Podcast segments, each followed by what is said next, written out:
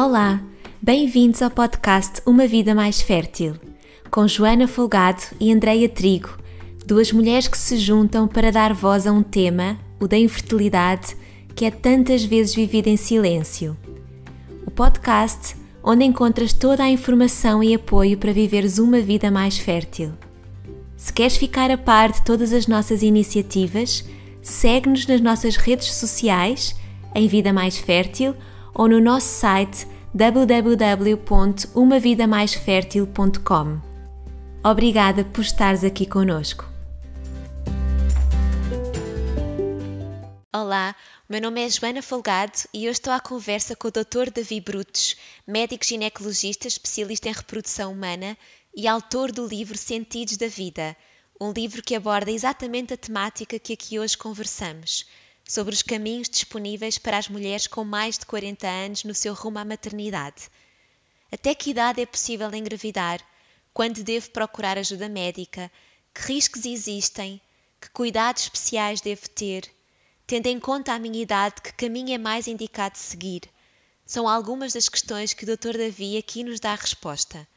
Esta é uma conversa que oferece muito conteúdo, orientação e esperança e que está gravada em live no nosso Instagram se tiveres interesse em vê-la ao vivo, podes aceder ao nosso perfil. Ouve e inspira-te. Esperemos que gostes.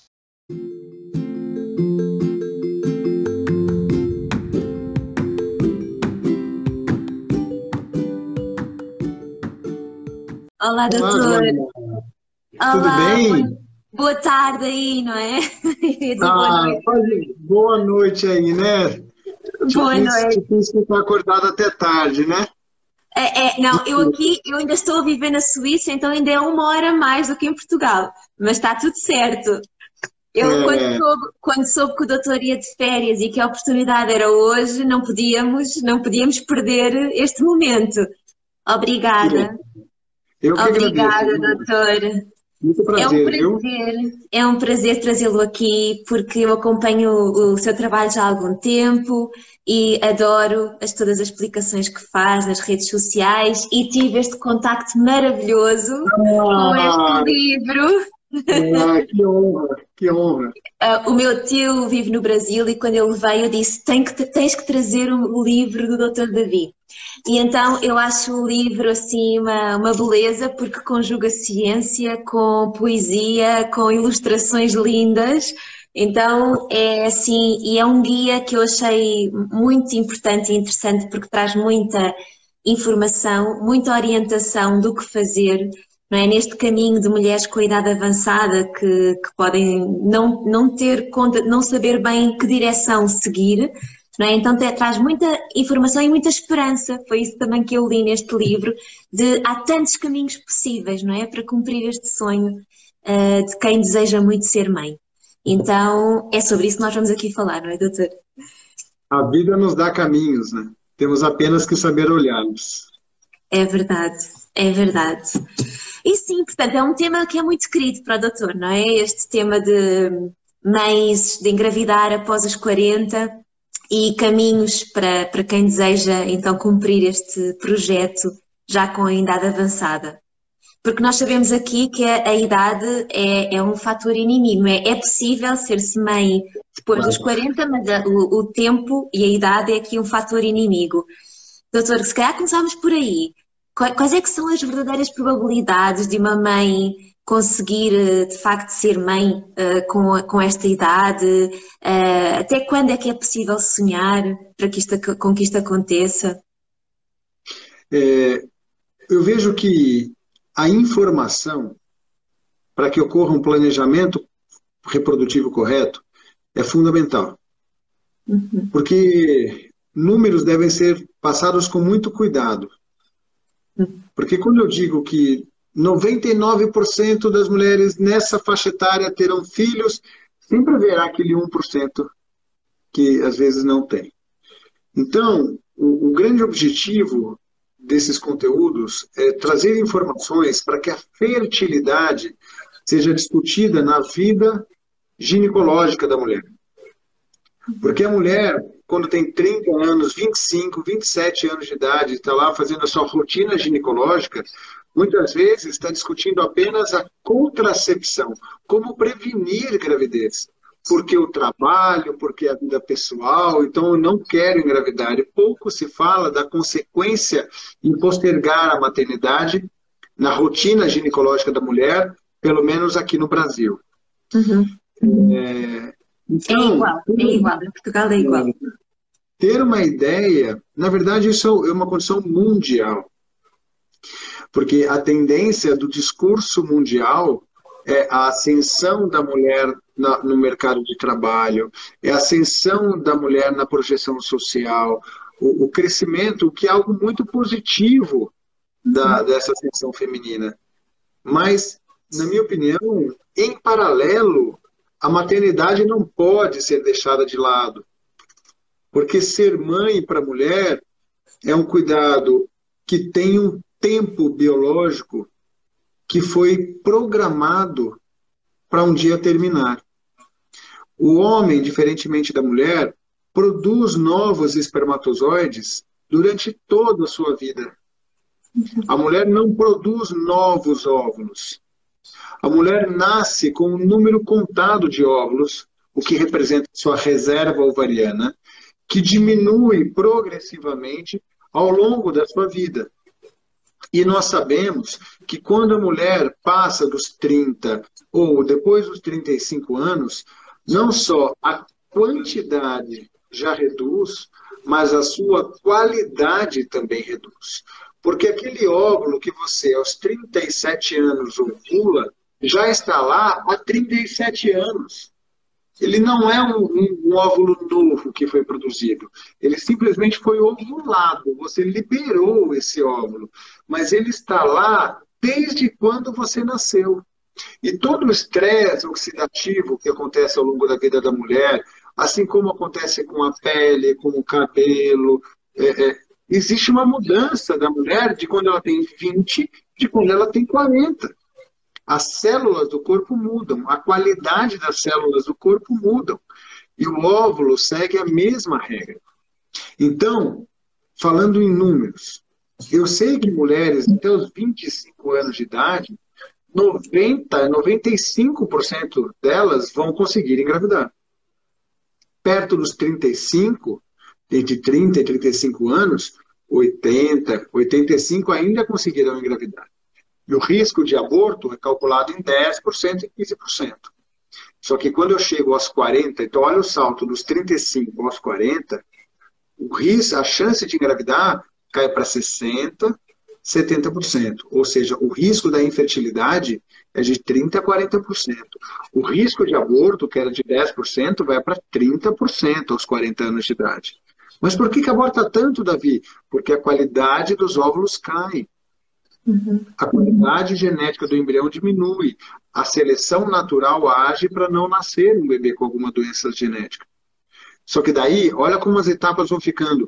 Dos 40 aos 42, o risco de infertilidade, que era de 60 a 70, que é para 50, é, perdão, o risco da fertilidade, a infertilidade, que era de 50 a 40, vai para 50 a 60. Aos 45 anos, 80 e 80, mais de 80% das mulheres já não terão mais a chance de ter um bebê. O risco de aborto, que era de 30%, vai para 70%. Então, dos 40 aos 45, tudo é muito rápido. Uhum. E às vezes, a mulher, durante as consultas, o casal está preocupado em nascer um bebê com síndrome, que é um, que é um dos riscos também, mas dentre todos os riscos, o risco que era de 0,1% aos 30 vai para 1% aos 40. Aumenta em 10 vezes, dependendo da forma como se conta, mas ele sai de 0,1 para 1. Mas a seleção natural, através da não gravidez ou do aborto, faz com que essa, essa gestação não evolua. Uhum. Então, isso é, acontece, Joana, para todas as mulheres. Então, às vezes, a mulher. Hoje eu atendi uma paciente de 44 anos. Se cuida, uma dieta super equilibrada. Você olha para ela, você dá 30 anos de idade fisicamente falando. Fizemos um tratamento e não conseguimos nenhum embrião viável. com nove óvulos, ela tinha uma boa reserva, por isso assim fizemos o tratamento. Nenhum embrião viável. Nenhum. Então, mas eu me cuido, Davi. Então, aos 44, passa a ser caso de exceção aquela que vai conseguir ter um bebê. Uhum. Eu acho que esse conhecimento ele, ele é muito precioso é, para quem ainda tem os seus 30, 35 anos. Então, essa é uma forma de, de entender tudo isso. E aí, com isso, a gente passa também a nos preocupar com quem já viu o tempo passar, né, Joana? E que é o objetivo do livro. Porque o livro, o conteúdo desse livro, é conversar com quem já sofreu as consequências da idade. Isso. E a partir daí pensar como eu ainda posso ser mãe. Sim, por isso é que traz aqui tanta esperança, porque ainda assim mostra caminhos possíveis para que isso aconteça, não é? Que nós já vamos falar sobre isso. Mas ainda, ainda sobre o que estava aí a falar, doutor, quando dizia, um, quando falou dos riscos associados, não é, a uma gravidez Uh, ao, ao, ao, adiar a idade para uma gravidez nesta, com mais de 40, falou aí do risco de aborto, do risco de, de, de viver infertilidade e do, do síndrome de ter da criança vir com algum problema. Que outros riscos é que as mulheres devem considerar? Ou seja, quais é que são mais importantes? Porque há muitas mulheres que chegam a esta idade e pensam mas se calhar o risco é tão grande, será que não é? Vale a pena, e depois mesmo na gestação. Que riscos é que estamos aqui a falar? Perfeito. Então, esses, a, a não gravidez, ou a infertilidade, o abortamento, são riscos de você não ter um filho. Uhum. Então, o maior de todos os riscos é você não ter uma, um bebê. Com seus próprios óvulos. Daqui a pouco nós traremos caminhos, não é? é Deve-se considerar também o risco obstétrico. Por quê? Porque é, é, é, sabe-se que a gestação após os 40 exige cuidados maiores, pelo risco de hipertensão, diabetes, prematuridade, pré-eclâmpsia e, e, por aí vai. Mas esse risco, ele também não está relacionado apenas à idade propriamente dita. Uhum. O estado de saúde da mulher também pode nos dar um norte. Então, uma avaliação clínica para engravidar, passar num clínico para ver a, a, a, toda a parte física, também é muito importante. Porque mais tem mulheres com 40 anos ou mais que dão um show em meninas de 25. Então, é, é, esses riscos obstétricos não estão atrelados apenas à idade. É que é, é comum aos após 40 nós já não estarmos com a mesma disposição para academia e atividade física do que quando tínhamos 20 e poucos anos. Verdade. Agora, é, esse risco obstétrico, na minha opinião, deve ser visto para todas as mulheres que querem engravidar. Porque, ah, eu tenho sobrepeso, eu tenho intolerância à glicose, eu já, já uso antipertensivo, eu estou acumulando riscos obstétricos, certo? Então, o, o, e esse risco, diferentemente da, do impacto da idade na qualidade do óvulo, o risco obstétrico é tratável. Ah, eu vou me cuidar, eu vou emagrecer, eu vou perder peso, eu vou usar algum medicamento, eu vou fazer o acompanhamento pré-natal adequado, eu, eu, vou fazer aquele meu papel. Então, esse risco obstétrico é tratável. Está, está no nosso controle, não é? Está mais no nosso controle. Exatamente. Isso. E, doutor, no livro faz uma metáfora que eu, que eu não esqueci, dizendo que quem está aqui a tentar engravidar é como se estivesse assim num trilho, vocês dizem uma trilha, não é? Numa trilha em que vê a montanha, ou seja, vê, vê no cimo da montanha aquilo que é a esperança de conseguir o bebê, mas é um caminho que é tortuoso, que é nebuloso, que não sabe muito bem para onde ir, e o doutor faz esta, esta imagem de pode no caminho encontrar então umas tabuletas que indiquem caminhos, não é? E temos aqui vários caminhos possíveis. O doutor fala no parar, ou seja, não querer então continuar neste caminho de, de fertilidade, querer engravidar, portanto, ser mãe de outras formas, não é? Ser pai de outras formas. Uh, seguir tentando com os, com os óvulos próprios e de uma forma natural, avançando para tratamentos de, de, de, de procriação medicamente assistida com óvulos próprios ou com doação de óvulos. E depois ainda falar aí da, da adoção. Então, vários caminhos possíveis, com várias direções, e o que o doutor faz no livro é orientar um pouco para qual é o caminho que eu devo seguir. Não é? Então, que critérios é que a mulher deve ter em conta para saber que caminho seguir? É, qual que era o, como que surgiu o livro? Não, na verdade, a história de, de, como o livro surgiu, porque eu não sou escritor, né? Então, é, é, foi o livro foi acontecendo. E o que, que eu vejo, o que, que eu via com muita frequência? A mulher com 40 anos, ou no, onde eu coloco no limite da sua capacidade reprodutiva, ainda assim, não tendo uma visão geral. E às vezes em tratamentos com próprios óvulos e sem saber olhar por cima. Então, o que o, o, o conceito dos caminhos é, é olhar e falar assim, calma, respira, você está aqui e você tem cinco caminhos. Invariavelmente, não tem jeito, você vai seguir um desses cinco caminhos. Continuar tentando naturalmente, fazendo uma fertilização com seu óvulo, fertilização com óvulo doado, adotar ou parar. Porque se parar é uma opção, não tem jeito. Mesmo que você fale, eu não quero fazer nada, você está optando por esse caminho. Verdade. Então, olhe de cima, tenha conhecimento amplo de todos os possíveis caminhos, tire seus preconceitos. Ah, mas eu não quero adotar, mas eu não quero óvulo doado. Você não precisa querer, tenha conhecimento apenas. Porque uhum. talvez não queira hoje. Mas a partir do momento que eu tenho conhecimento que existe, como funciona, quais são as percepções do tratamento, eu consigo caminhar com um horizonte de que eu, eu tenho outras alternativas para ser mãe. Porque eu, não é a questão como eu vou engravidar.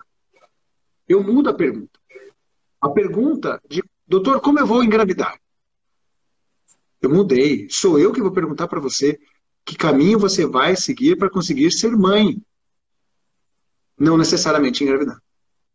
Uhum. Então, quais são os critérios? Para continuar tentando em casa, para falar de uma mulher de 40 anos ou mais, com baixa reserva ovariana, para ela continuar tentando naturalmente, eu preciso ter muito cuidado. Primeiro, em dizer que não são todas as mulheres com mais de 40 anos que terão infertilidade.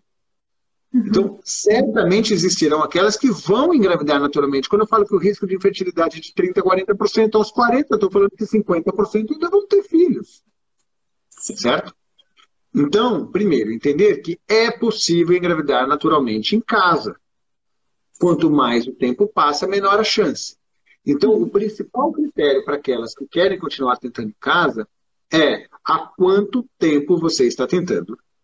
Uhum. Davi, já estou tentando em casa há mais de seis meses.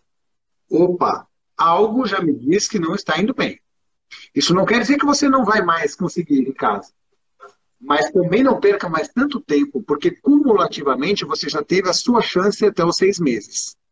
A maioria dos casais que vão engravidar em casa vão engravidar nos primeiros seis meses. Então, se passaram esses seis meses e você ainda não engravidou, procure ajuda, procure orientação. Para fazer exames e avaliar a possibilidade de fazer alguma, trabalhar de alguma outra maneira para encurtar o tempo para a gravidez. Então, para quem está querendo tentar em casa, o tempo de tentativas já transcorrido é muito importante. Davi, eu nunca tentei em casa, tenho 41 anos de idade poxa, será que eu não posso dar uma chance de um tempinho para ver se essa gravidez vai acontecer? Eu tenho que fazer FIV para todo mundo que tem 40 anos? Claro que não. Então, quem quer tentar em casa, tenha conhecimento pleno da sua reserva ovariana, saiba calcular, porque é ela que vai dizer seu prazo, calcula o tempo que você já tentou, avalie se tem algum fator adjuvante. Já fiz espermograma, já fiz outros exames que estão falando para mim: olha, eu acho que dá. Eu acho que dá. E aí você tenta por mais um tempo, determinando um prazo. Uhum. Prazo. Não é que vai para casa tenta. Não, Sim. olha, nós estamos agora em março, vai para casa e tenta. Se não der certo, em junho e julho você volta aqui. Sim. Entende? Determine um prazo. Isso Sim. Tentar com, com, com, sendo realista, não é? Sendo realista da situação também, não é? E nesse caso, e se a mulher, vamos imaginar que ainda nem sequer começou a tentar, mas tem 40 ou mais, será que há algo que ela pode fazer desde logo para ajudar a que isso aconteça? Alguma, algo, algo que o doutor possa aconselhar? A Sociedade Americana de Reprodução Assistida recomenda que toda mulher com 40 anos ou mais que deseja ter filhos já deve iniciar a propedêutica de investigação de algum possível fator que possa atrapalhar a fertilidade. Uhum. Então, por exemplo, para mulheres com menos de 35, muitas vezes eu falo, tenta por um ano, se não der certo, procura um médico especialista. Dos 35 aos 40, nós falamos, olha, espera, tenta seis meses, se não der certo, depois você vem aqui no meu consultório. Aos 40, a sociedade americana fala assim, você quer ter filho? Vai no especialista. Vai, Pede, não quer dizer que você vai fazer FIV, mas pede um espermograma, pede uma esterossalpingografia, faça uma avaliação hormonal, avalie sua reserva ovariana, afasta qualquer fator que possa te fazer perder seis meses em casa, quando eu já sabia que o marido tinha uma alteração no espermograma. Uhum. Entende? Então, aos 40 anos de idade, a, a, partir do desejo de ter um filho, cabe o cuidado, sim, de avaliar a, a, a fertilidade através do casal é, para dar um norte e, e, criar um plano estratégico para esse casal ter, ter um, tentar naturalmente com mais tranquilidade. Uhum. E, e, há alguma coisa a nível de suplementação, alguma coisa que seja indicado fazer desde logo, ainda que não, ainda que não se saiba se está tudo bem ou não, não é? Mas no primeiro momento. Eu, eu não tenho dúvidas que é, a, a, parte nutri, a, a, eu falo as terapias adjuvantes né, da fertilidade, a parte nutricional, reposição com vitaminas, um bom equilíbrio metabólico, é, é, uma boa avaliação clínica de uma forma geral é muito importante. É, é com cuidado, que aqui cabe muito a individualização. Algumas mulheres já se cuidam super bem, têm uma dieta super equilibrada, então não precisam de terapias adjuvantes. É, outras já vêm numa condição metabólica que eu não sei se eu vou conseguir proporcionar uma gravidez pelo risco obstétrico. Então, a, a, suplementação com polivitamínicos como ácido fólico, vitamina D, nós sabemos que a coenzima Q10 é uma das vitaminas que ajuda no estresse oxidativo, ajuda na atividade mitocondrial do óvulo. Então, a suplementação com algumas vitaminas pode ser muito bem indicado mas cabe o cuidado da individualização. Eu adoro acompanhamento com nutricionistas para ver, porque eu, eu quero engravidar, mas eu quero eu quero que tenha uma gravidez saudável, então vou me cuidar desde já. Então, essas terapias adjuvantes cabem muito bem. E aí, tá, de novo, né, não só para mulheres com idade mais avançada, mas também para outras, mesmo jovens, que, que precisam de ajuda. Isso, isso. Obrigada. Então, seguindo essas. Qual, é Qual é a sua formação, Joana? A minha, eu apoio, eu sou coach de fertilidade, mas apoio a nível emocional quem vive esta jornada. Então, sou Sim, porque aquilo que eu vejo é que as mulheres e casais que estão neste percurso focam muito na parte física e tem de ser, não é? E deve ser, mas depois a parte emocional, a parte mental fica muito descurada no caminho. Então eu, eu faço esse acompanhamento, não é? De, em, em sessões individuais ou em círculos de mulheres também, enfim, faço esse trabalho que é uma coisa que me dá muito propósito. Sim. Que legal, que legal. Sim. Daqui a pouco Bom, eu vou te fazer perguntas também, posso? Pode. Muitas mulheres aos 40 anos ou mais têm medo de ir ao médico. Uhum. Tem receio por achar que o médico vai indicar um tratamento ou tem medo de enxergar que possa haver um problema. Uhum. É, como conversar com ela? Para quem está lá fora, antes dela chegar até mim, como que você abordaria uma, uma mulher que passa por isso? Eu acho que é um, é, é um pouco reconectá-la com aquilo que é o desejo dela, não é? O desejo dela. E muitas vezes, isto aplica-se em qualquer idade, não necessariamente só a mulher dos 40, não é? Muitas vezes há esse adiar a procura de, uma, de, um, de, um, de um diagnóstico, não é? Com medo do que, do que aí se encontra. Então, eu acho que é um bocadinho reconectá-la com aquilo que é o maior desejo, não é? E, e, e, no fundo, ver esta, estes passos até lá como passos naturais de diagnóstico, de procura, tal e qual como se fosse outro projeto na vida em que a pessoa de facto quer tanto que algo aconteça, que vai ao mundo, não é? Enfrenta os seus medos, faz acontecer para que possa mais construir caminho até que esteja mais perto desse resultado. Então é um pouco transpor, ir com medo, não é? Um bocadinho também mostrar isso, que é normal, é normal que o medo exista, não é? Porque é ir, é ir para um mundo desconhecido, ir para um mundo que nunca se sonhou, não é? Porque existe esta visão talvez muito romântica, não é? Ainda de, e, e de todas nós, de a gravidez vai acontecer de uma forma fácil, num ato de amor profundo e pleno, ninguém pensa que vai ser com ajuda médica na mão do laboratório, não é? Do embriologista. Então, há que desconstruir todas estas ideias, todas estas crenças e, e, no fundo mostrar de forma prática, não é? Que aqui a ciência também está do, do lado de, de, ajudar. Eu acho que ainda há muito esta, esta ideia de não, porque a concepção é um milagre da vida em que não é suposto haver intervenção, porque então se calhar é porque o universo, Deus, a religião, seja o que cada um acreditar, é porque não é suposto acontecer. E aí também é desmistificar este mito, não é? Porque nós somos operados, nós usamos óculos, não é? Ou seja, se não fosse para acontecer, ninguém usava óculos, ninguém colocava próteses, ninguém fazia cirurgias, não é?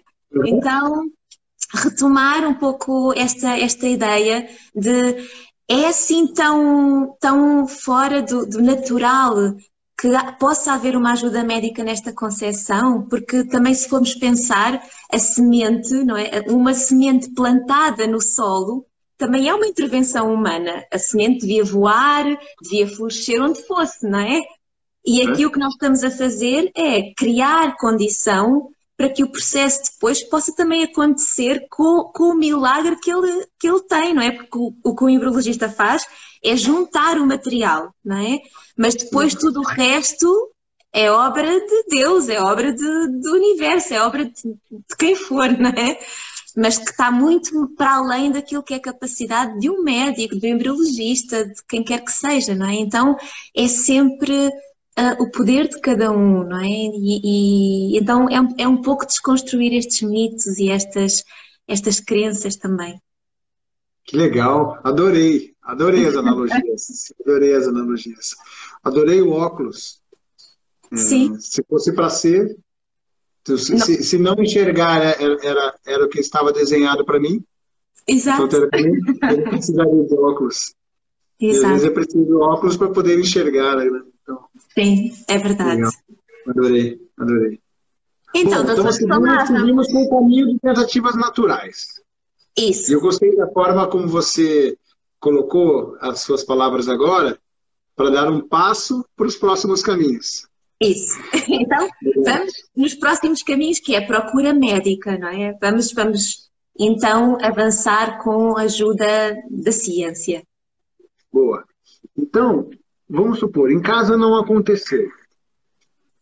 E vamos procurar, então, ajuda para ver se com alguma técnica de reprodução assistida eu consigo fazer com que a gravidez aconteça. É óbvio que a, a abordagem de um médico especialista em reprodução não limita-se a fazer uma fertilização in vitro, ok? Então, então nós podemos avaliar, avaliar, às vezes, se há um fator masculino e outras formas terapêuticas. Mas, por muitas vezes, de uma forma resumida, nós buscaremos alguma estratégia de tratamento, como a FIV, para ver se eu consigo retirar esse óvulo, gerar um embrião no laboratório com o espermatozoide do seu parceiro, transferir ao seu útero e avaliar se o homem lá em cima coloca o dedinho também para ver se a gente alcança essa gravidez. E como você muito bem explicou, o tratamento tem a limitação do ato médico e do ato de uma equipe de embriologistas.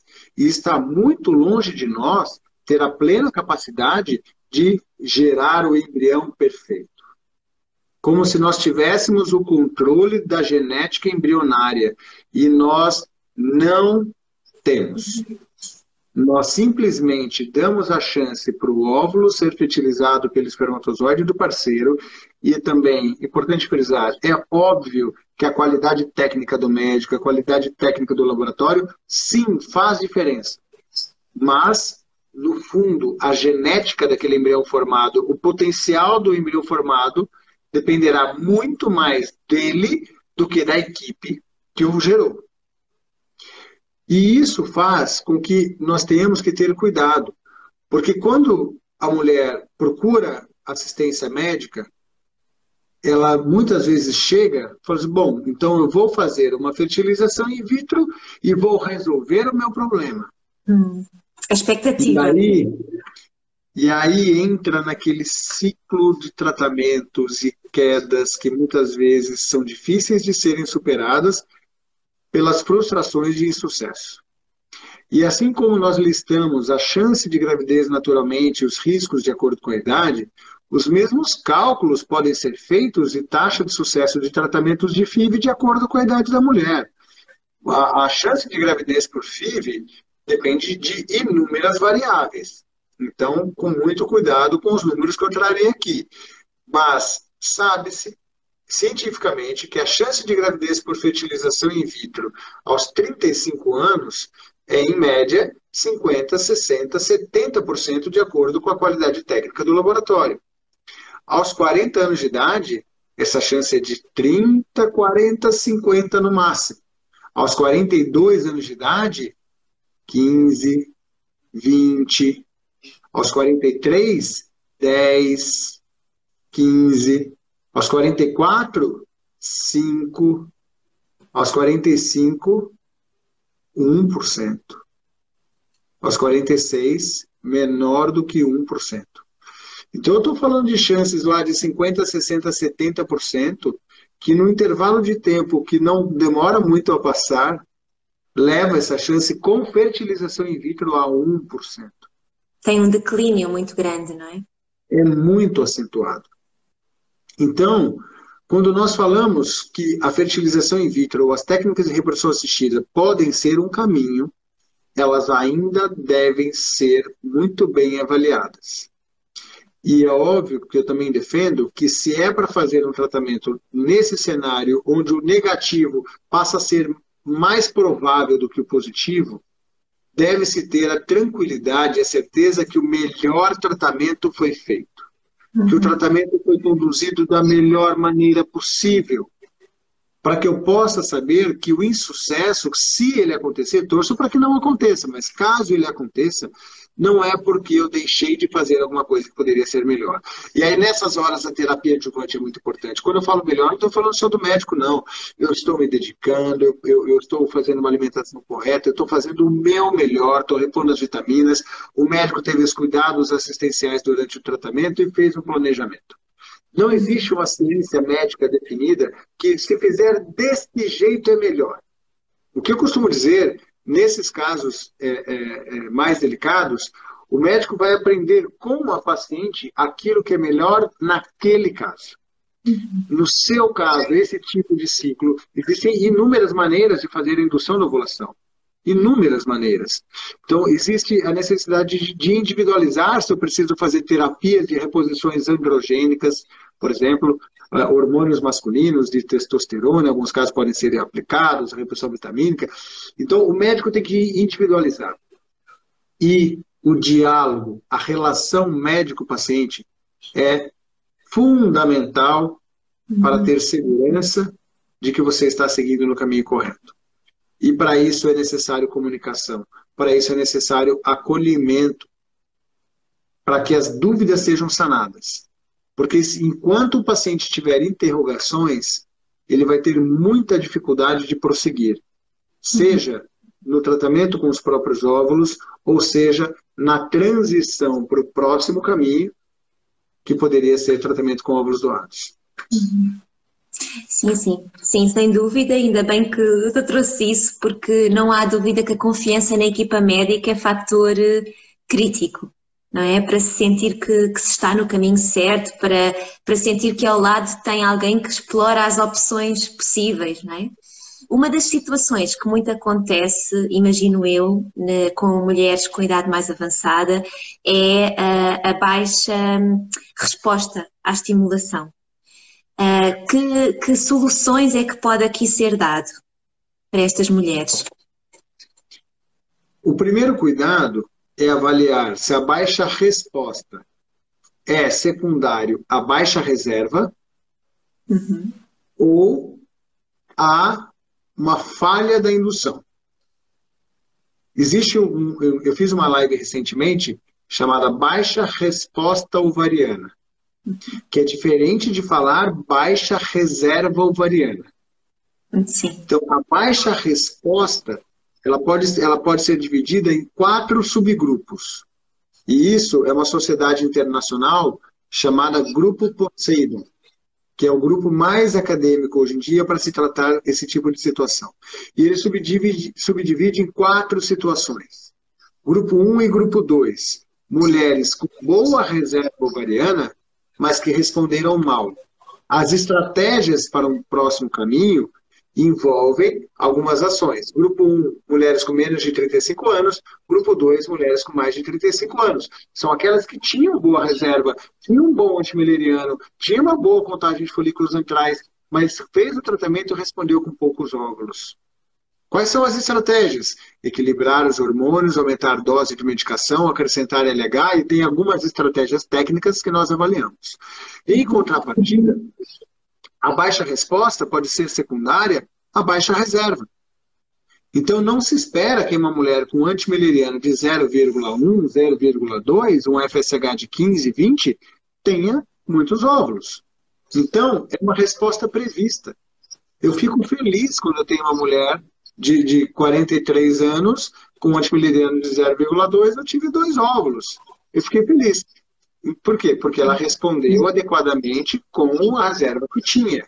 E aí as estratégias passam a ser em não calcular como ela vai responder com muito mais, mas como saber trabalhar com poucos óvulos. Uhum. Dupla estimulação, é, é, ciclos seriados de indução, terapia de reposição androgênica para tentar recrutar folículos, tratamento com hormonal prévio à indução para baixar os níveis de FSH antes de iniciar a indução. Então, são estratégias clínicas para tentar conseguir um óvulozinho a mais, porque ter dois é diferente de ter três. Ah, mas é quase a mesma coisa. Não, não é não. Cada óvulo a mais é, é uma chance a mais aí, né? Então, é, é, a baixa resposta ovariana ela deve ser entendida, subdividida entre grupos 1, 2, 3 e 4, e para cada subgrupo uma estratégia clínica diferente. Uhum. E no caso, e no, e no caso de, do, do primeiro grupo, portanto, de mulheres que, apesar da idade, até têm uma, uma reserva ovárica interessante, boa, digamos, e que respondem mal. Um, o que, a que é que isto se deve e o que é que se pode fazer? Muitas vezes essa resposta pode ser pela dose e escolha da medicação utilizada uhum. ou por uma assincronia de resposta ovariana. A mulher tinha uma boa reserva, mas os folículos eram assincrônicos. E já havia folículos maiores. E aí, quando eu fui aspirar, eu tive poucos óvulos maduros. Então, possíveis estratégias: aumentar a dose, acrescentar o LH na indução se não foi utilizado, sincronizar a resposta ovariana ou tentar sincronizar a resposta ovariana usando algum tipo específico de pílula pré-tratamento uhum. ou mudando o tipo de protocolo ovariano. Outras mulheres respondem mal, mesmo que o médico fez tudo isso, porque o folículo não tinha receptor, é uma falha do receptor do, do folículo em resposta ao medicamento. Então, uhum. é, o que se pode fazer é isso, mudar a estratégia de indução da ovulação geralmente aumentando a dosagem, acrescentando LH sincronizando a corte de resposta folicular na fase lútea do ciclo anterior, para você começar os folículos todos menores e dar chance a todos. Uhum. Outra situação que imagino também comum é depois até haver evolução no tratamento, transferência do embrião e depois não, não resultar numa gravidez, haver aborto espontâneo. O que é que se faz nessas situações? São duas situações diferentes. Transferi o embrião e não engravidei. Uhum. Transferi o embrião e tive um aborto. Uhum. Tive um teste positivo ou tive um teste negativo. Ok? Toda vez que eu tenho um, um resultado negativo, eu costumo simplificar o raciocínio. Ou o problema era o embrião, que não era bom o suficiente para evoluir, ou o problema era o endométrio, que não era bom o suficiente para receber o embrião. Uhum. Então, a investigação deve seguir as duas linhas. Olhar para a parte embrionária. Qual era a morfologia do embrião? Em que fase do ciclo ele foi transferido? Era um embrião em D3? Era um blastocisto? Que nota morfológica ele tinha? Como foi o grupo da corte embrionária? Qual era a idade da mulher? Ah, era uma mulher com insuficiência ovariana, só tinha um embriãozinho, mas ela tinha 29 anos. Um belo blastocisto. Minha dúvida cai sobre o endométrio. E, e, eu, e hoje em dia eu dou muito valor ao endométrio, muito valor ao endométrio. Então, o resultado negativo com a transferência de um bom embrião, por mais que ele seja aneuploide, e eu não sei disso ainda, talvez porque não tenha feito estudo genético, eu, eu quero acreditar que vai dar um resultado positivo. Então, toda vez que eu transfiro algum embrião com potencial, a investigação do endométrio, na pesquisa de endometrites, alterações imunológicas, janela de implantação, mudança do tipo de ciclo de preparo endometrial, seja um ciclo natural para um ciclo artificial ou vice-versa. Então, eu dou muito valor ao endométrio. Então, o resultado negativo é difícil porque você não teve nenhum norte. Quando eu tive um positivo, e eu falei, poxa, esse endométrio recebeu o embrião e implantou. Uhum. Já mudei meu raciocínio. E aí eu tive uma perda, eu preciso calcular em que momento foi essa perda. Tem, tem jeito de aneuploidia? Será que foi uma gravidez química logo no início? Mas eu começo a, a colocar um peso maior para o embrião. Isso. Porque o endométrio, o endométrio permitiu que o, que o HTG subisse. Então, houve uma implantação. Não que não possa ocorrer causas endometriais ou maternas de perdas gestacionais, como trombofilias, entre outras. Mas nesse grupo específico de cuidado mais avançada, a chance de aneuploidia embrionária é muito maior. Então, eu, eu costumo raciocinar dessa maneira nos casos de falha. Sim, boa. Boa explicação, doutor. E então, avançando para os casos em que esta solução não oferece resultado ou porque o caminho direto é mesmo esse, a que é aconselhado, o ir então para a ovodoação. Uh, como, é que, como é que é, para quem é que se destina, uh, como é que é um pouquinho este processo?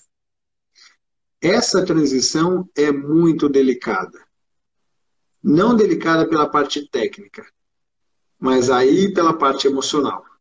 Hum. Porque muitos conversam sobre ovo doação com uma conversa técnica. O óvulo da doadora, uma mulher mais jovem, chance de sucesso de 60% a 70%, nós vamos fazer, fertilizar com o espermatozoide do seu esposo e colocar no seu útero. Gente, ninguém nasce querendo ter filho com o óvulo de outra mulher. Ninguém. Se já ninguém imagina que vai ser com recurso a tratamento, menos ainda com o óvulo de outra mulher, não é? Exato.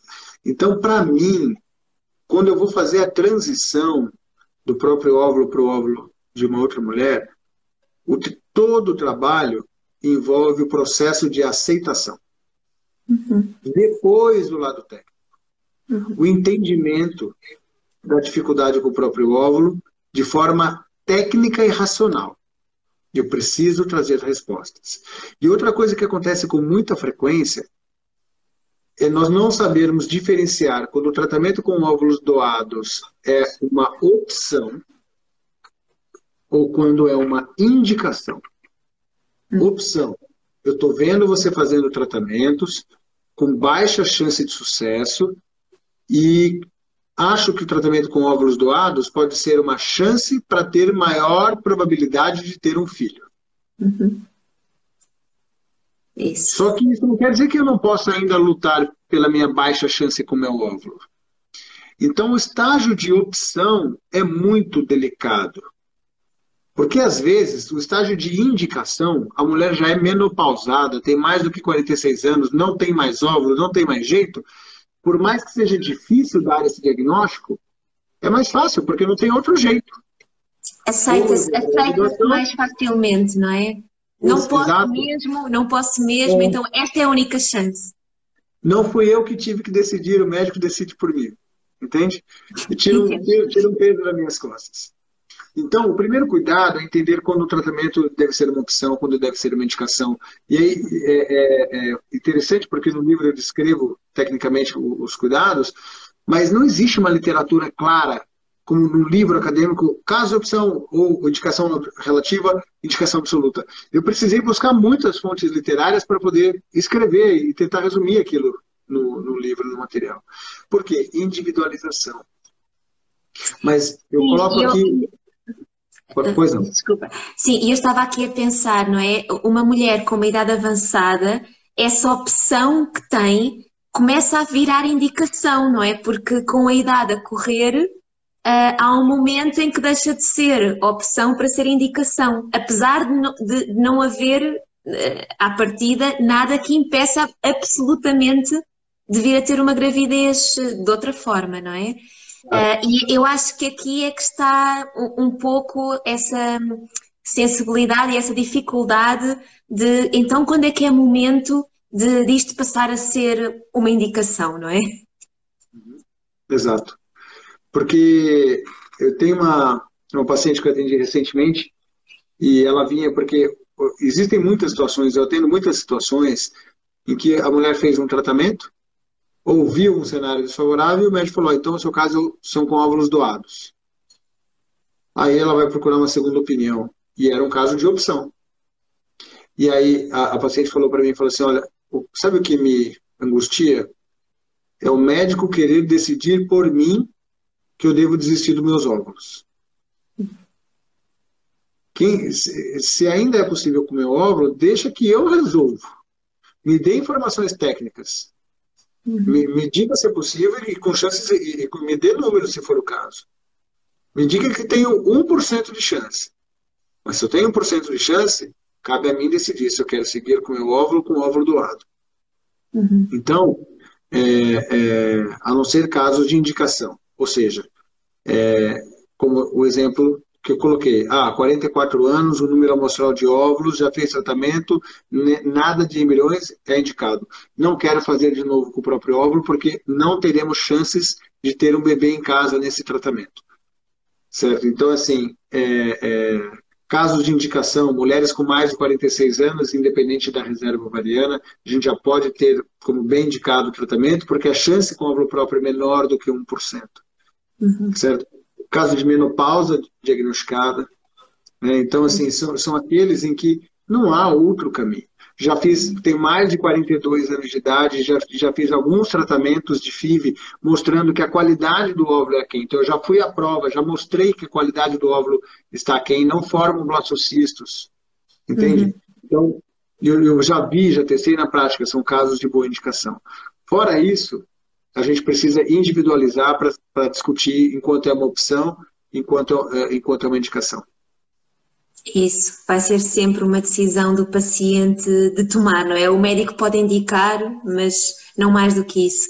E uma pergunta. Mas, mas, mas, mas desculpa te interromper, mas eu não acho que o médico não tenha um papel importante de conversar.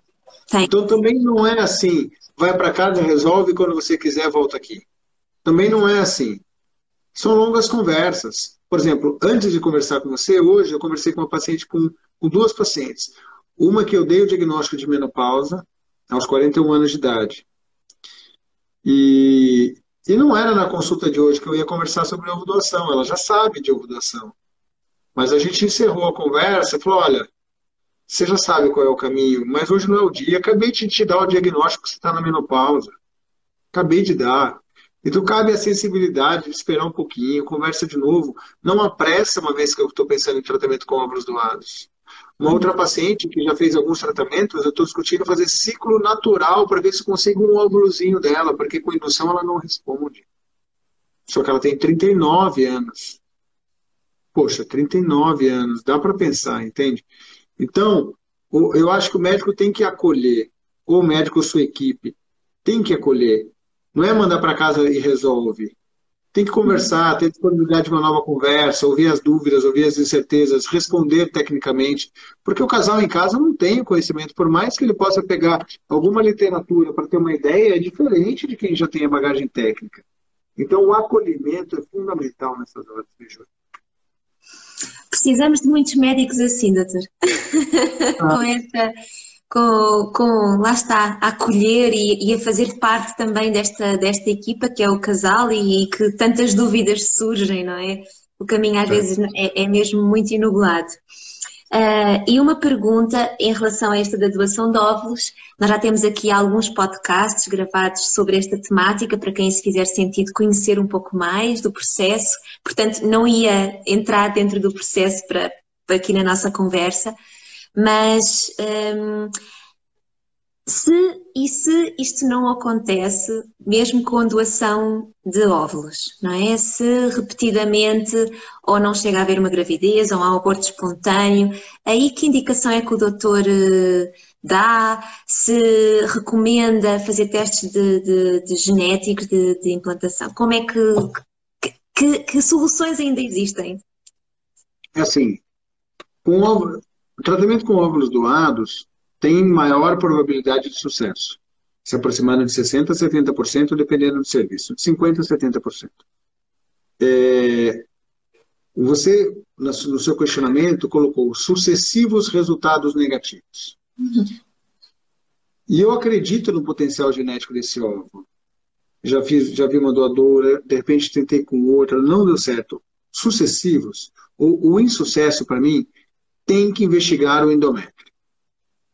Tem que investigar o endométrio, ir a uhum. fundo nessa investigação, ver o padrão que ele se encontra, como é o aspecto ultrassonográfico, qual ele é, ele chega a 7, ele é trilaminar, tem indícios de adenomiose, tem indícios de endometrite, buscar estereoscopia, biópsia embrionária, não tenha preguiça de investigar esse endométrio.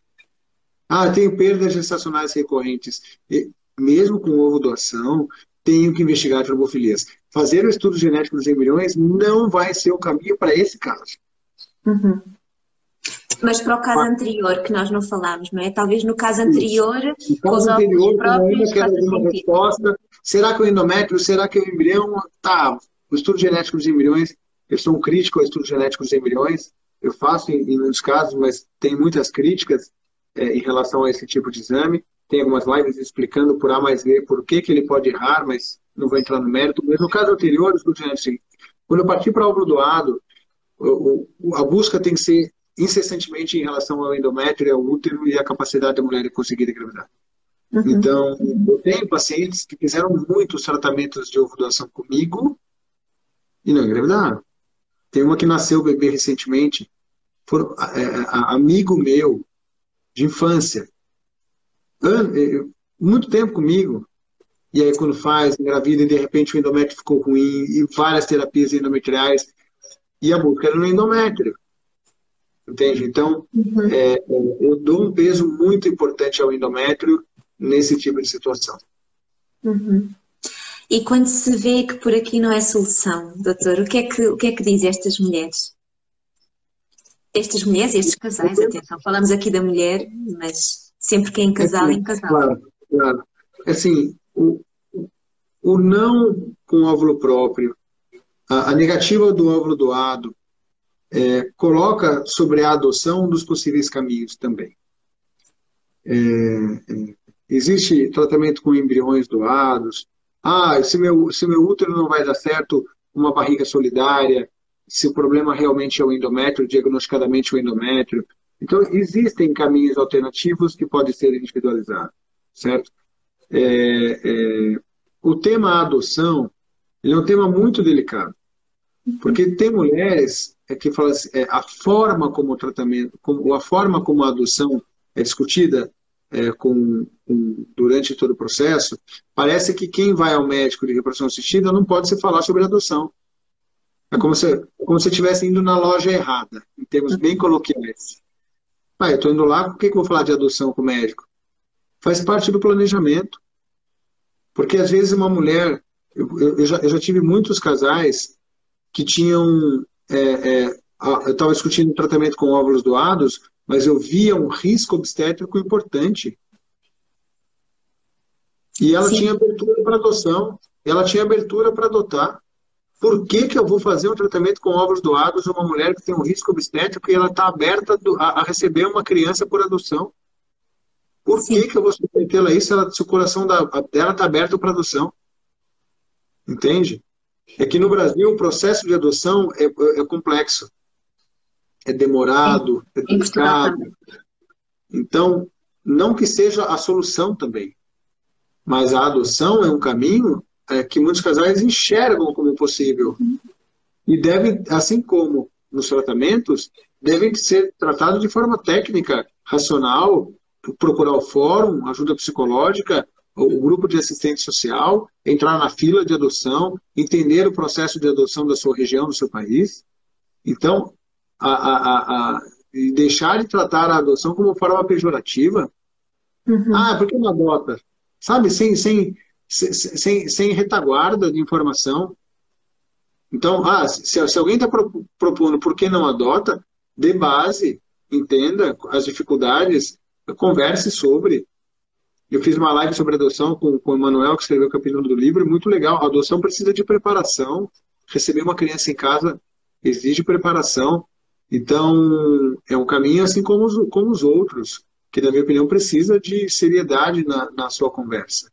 E não, alguns casais veem a adoção como um caminho possível desde sempre, mesmo com filho biológico. Outros não. Outros realmente não têm abertura. E está tudo certo. Do mesmo jeito que tem casais que não querem fazer FIV, tem casais que não querem óvulos doados, não querem sempre de doador. Está errado isso?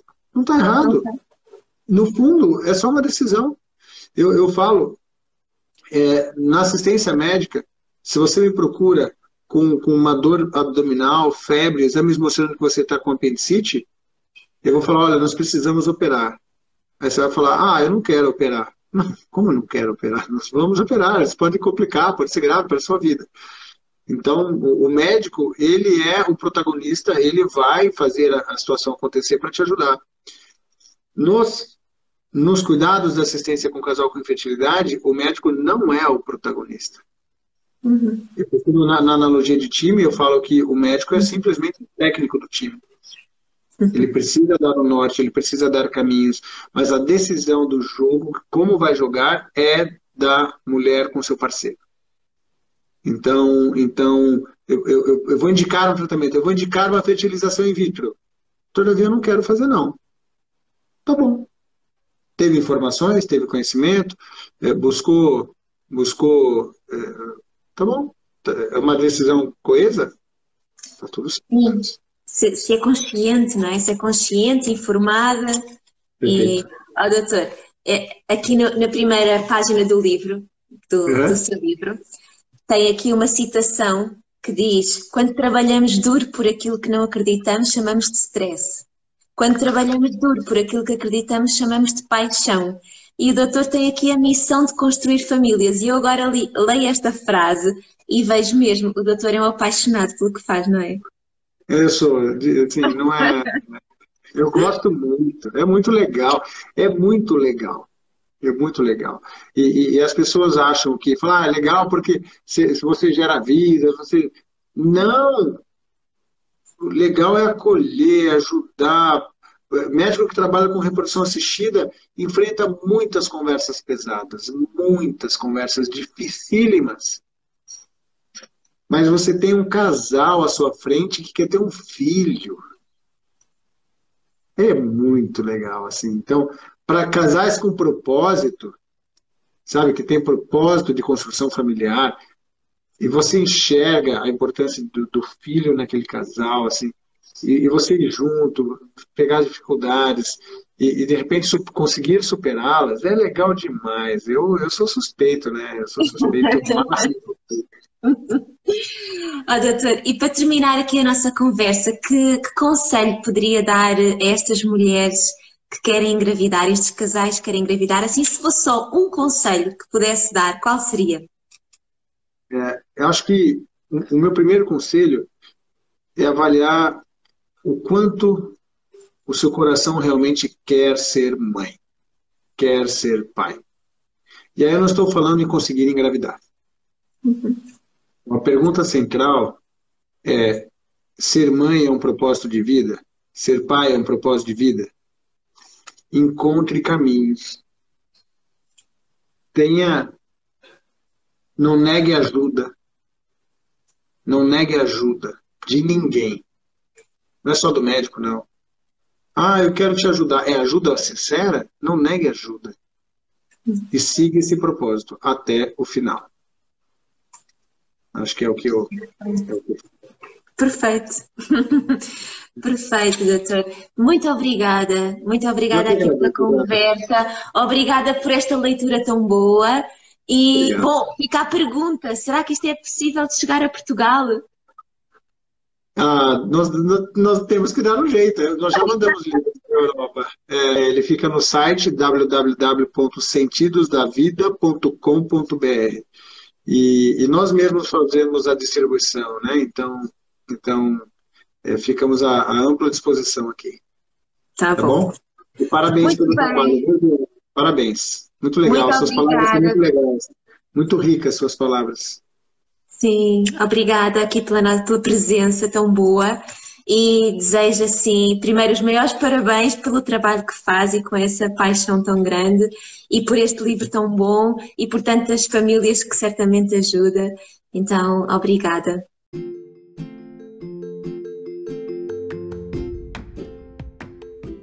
E por hoje é tudo. Obrigada por teres ouvido este episódio. Deixa-nos os teus comentários, sugestões e perguntas. Estamos aqui para te ajudar a viveres uma vida mais fértil. Segue-nos nas nossas redes sociais, em Vida Mais Fértil, e não percas o próximo episódio. Até já!